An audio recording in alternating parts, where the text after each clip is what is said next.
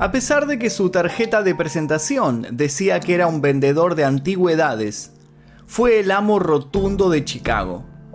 Aunque su reinado solo duró unos siete años, su leyenda sigue aún vigente. Se trata, probablemente, del mafioso más reconocido, el que encabezó la lista de los más buscados del FBI, el que hizo frente a los intocables, el que supo regar sus fortunas gracias a la infame ley seca.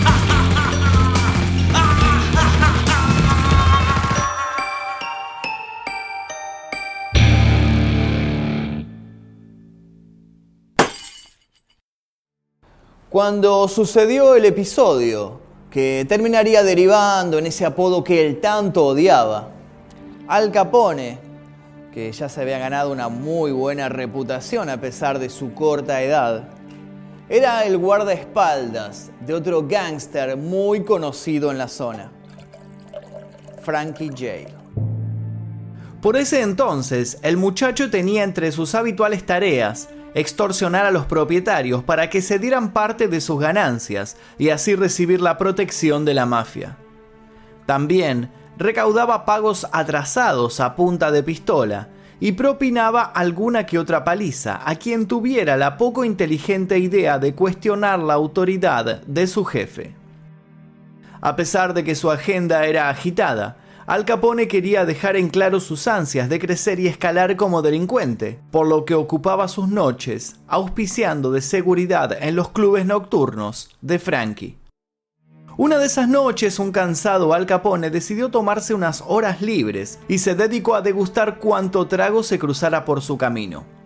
Unas horas después, ya borracho, se empezó a mostrar entre hostil y gracioso y la anécdota no hubiera pasado a mayores y hubiera tenido como única consecuencia una gran resaca, si no fuera porque Al Capone, ya perdido en una bruma etílica, insultó a una de las chicas que trabajaba allí y no a cualquier chica, sino a la hermana de alguien que, como él, estaba haciendo carrera en eso de ser el más duro de la zona, Frank Galuccio.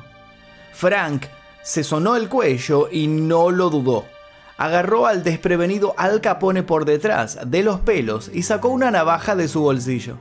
Al Capone no se dejó amedrentar y se siguió mostrando reacio a ofrecer unas disculpas, sin saber que Frank no era una persona que se caracterizara por dar segundas oportunidades. Fue entonces cuando la navaja, con una precisión absoluta, recorrió el costado izquierdo de su cara dejando tres cicatrices que perdurarían toda la vida y que sería la razón para que muchos, muy a su pesar, empezaran a llamarlo Scarface. Al Capone tuvo que disculparse con Galucho por órdenes de su jefe. Cuando Al Capone fue considerado el rey de Chicago, se encargó de hacer correr el rumor de que sus heridas provenían de su pasado sirviendo en la guerra. Si alguien no le creía, Al Capone mandaba a su flamante guardaespaldas a que lo convenciera. ¿Y quién se había convertido en su guardaespaldas? Galuccio, claro. Aquella noche en el club nocturno, Al Capone aprendió dos valiosas lecciones que utilizaría para encumbrarse con el poder pocos años después. Nunca subestimar al otro. Y, si el otro era más fuerte, reclutarlo para tu equipo.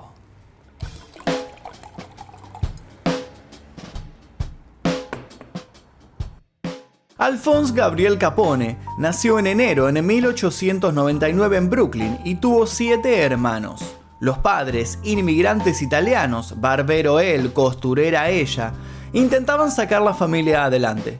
Desde muy chico Al Capone decidió que la escuela no era lo suyo, y la escuela descubrió que nada podía hacer para retenerlo. Pronto fue expulsado por sus excesivas ausencias y por golpear a una profesora que le había levantado la voz. Al Capone encontró en las calles de su barrio un escenario más atractivo buscaba siempre una oportunidad para resaltar, para obtener algún beneficio, por lo que no tardó en integrar una de las tantas bandas delictivas de la zona.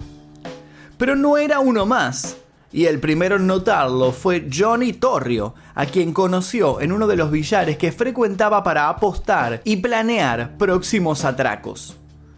Johnny Torrio era 17 años mayor que él y se desenvolvía en el mundo del AMPA con una diplomacia que hizo que Al Capone rápido lo admirara. Johnny Torrio no tardó en volverse su mentor, enseñarle algunos trucos para no terminar muerto en cualquier esquina y muchas estrategias para que la policía no pudiera acceder a él de modo sencillo.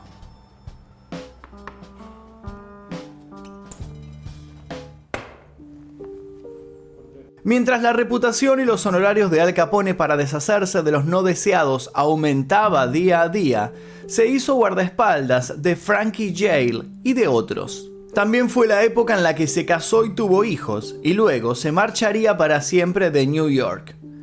Llegó a Chicago sin saber que en breve pondría a la ciudad bajo sus pies.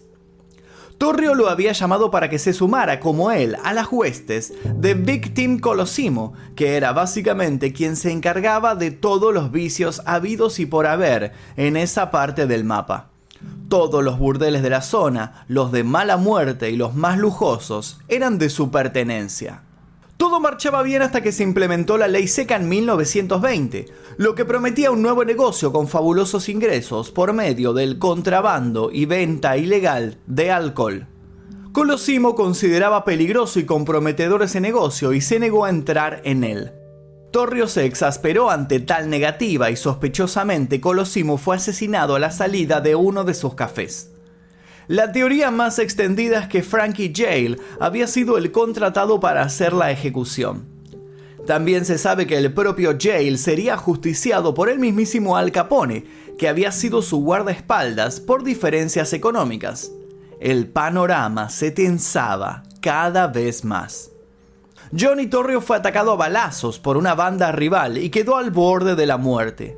Antes de salir del hospital e irse a Italia, nombró como sucesor a Capone, quien desde el primer momento supo que para mandar debía ser, entre otras cosas, el más violento, el que mayor temor inspiraba.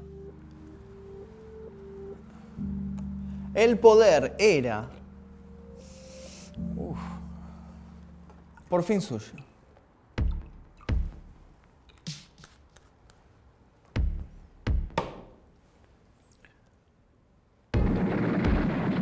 Capone era bueno para los negocios. Avisaba en cada entrevista que la bolsa se caería, por ejemplo. Instaba a sus cercanos a vender las acciones. También comenzó a diversificar sus intereses e inversiones. Hacia 1926 Capone ejercía el control del crimen en la ciudad y con su séquito de maleantes, matones y pistoleros fue derrotando a las demás bandas sin mostrar piedad. Los últimos en caer fueron los hombres de Bugs Moran, muchos de los cuales habían participado en el atentado contra Torrio, por lo que al encargarse de ellos, Al Capone fue particularmente cruel. El episodio pasó a la historia como la matanza de San Valentín que ocurrió en 1929. Terminó de alimentar su aura de violento cuando liquidó a un grupo de conspiradores que querían darlo de baja. Los remató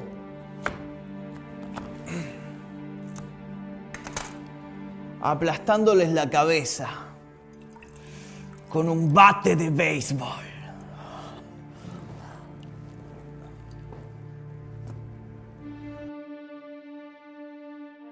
Fueron pocos los que se salvaron de su saña. Las víctimas no solo fueron jefes mafiosos llenos de ambición, cayeron también quienes quisieron robar algunos de sus barriles de cerveza, los que conocían secretos de su adolescencia, quienes estaban en el lugar equivocado, en el momento equivocado, y los que se negaban a pagar extorsiones, entre tantos otros.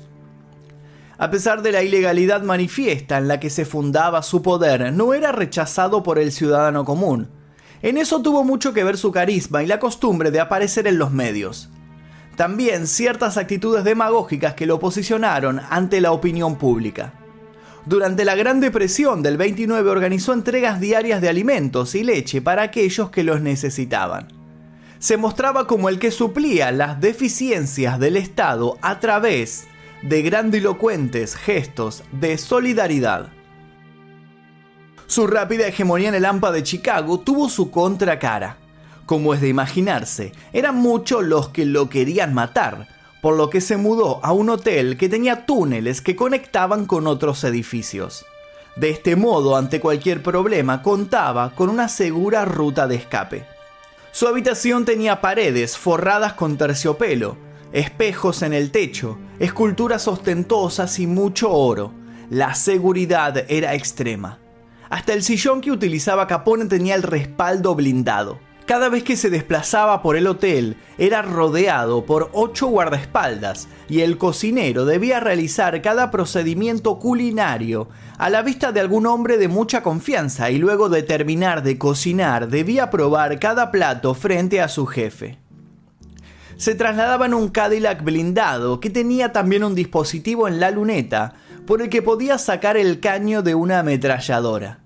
Cuando cayó en desgracia, el Cadillac fue decomisado y debido a su solidez pasó a integrar la comitiva de seguridad del presidente norteamericano Franklin Roosevelt. Sus crímenes no recibían sanción alguna. Se calcula que Capone tenía comprado el 60% del plantel policial, incluido el jefe máximo de la fuerza. A su vez, fiscales, jueces y jurados eran sobornados en las pocas causas que llegaban a juicio se empezó a hablar de una epidemia que afectaba a los testigos de estos casos, la llamada amnesia de Chicago. Unos billetes extras y ya nadie tenía nada para decir sobre Al Capone.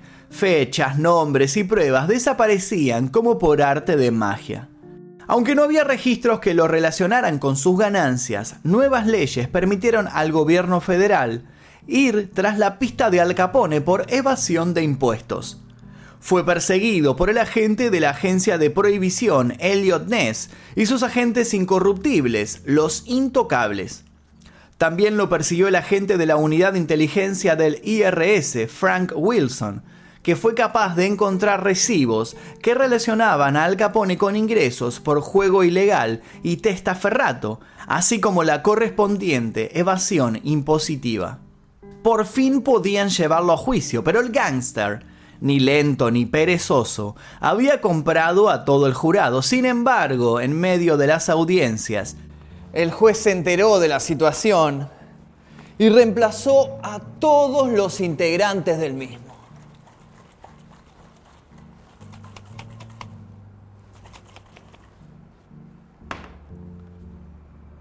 A los nuevos integrantes del jurado se los encerró en un hotel y una guardia severa se encargó de que la mafia no tuviera modo de acceder a ellos. De este modo, Al Capone ya no pudo escapar de su condena. La sanción fue la más severa posible por los delitos que se le imputaban. 11 años de prisión. Cuando en 1932 fue encarcelado, su imperio tambaleó. Pero él logró mantenerlo en pie. Su poder era demasiado grande como para esfumarse de pronto. En los primeros tiempos gozaba de beneficios en prisión, pero ante una denuncia periodística su situación cambió de forma drástica. Fue enviado a Alcatraz. Y entonces sí, fue su fin.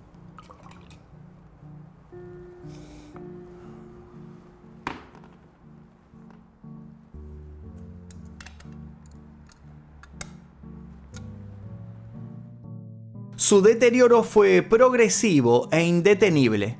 Una sífilis sin tratamiento derivó rápidamente en demencia, pérdida de memoria, decaimiento físico. A fines de 1939 fue liberado por sus problemas de salud. Se radicó en Miami junto a su esposa y allí pasó sus últimos días. A los 48 años de edad moría en su bañera luego de sufrir un derrame cerebral. Una de las consecuencias de su enfermedad fue que Al Capone no logró recordar dónde había escondido su tesoro mal habido. Se especula que enterraba baúles con dólares y que tenía cajas fuertes y cuentas bajo nombres de fantasías en los más variados destinos. Y hoy en día hay algunos que aún siguen buscando la abundante y nefasta fortuna. Al Capone le fascinaba ver su cara en los diarios, quería ser famoso, por eso mensualmente enviaba abultados sobres a periodistas que ayudaron a la creación de su imagen pública, una imagen aún hoy vigente. Al Capone, que hizo de la ley seca una fuente infinita de riquezas, descubrió muy tarde quiénes eran los únicos a los que no podía estafar. Descubrió que podía salirse con la suya, pero no evadir impuestos. A pesar de los centenares de homicidios y decenas de otros delitos que cometió a diario, el golpe de la ley llegó por el flanco más imprevisto.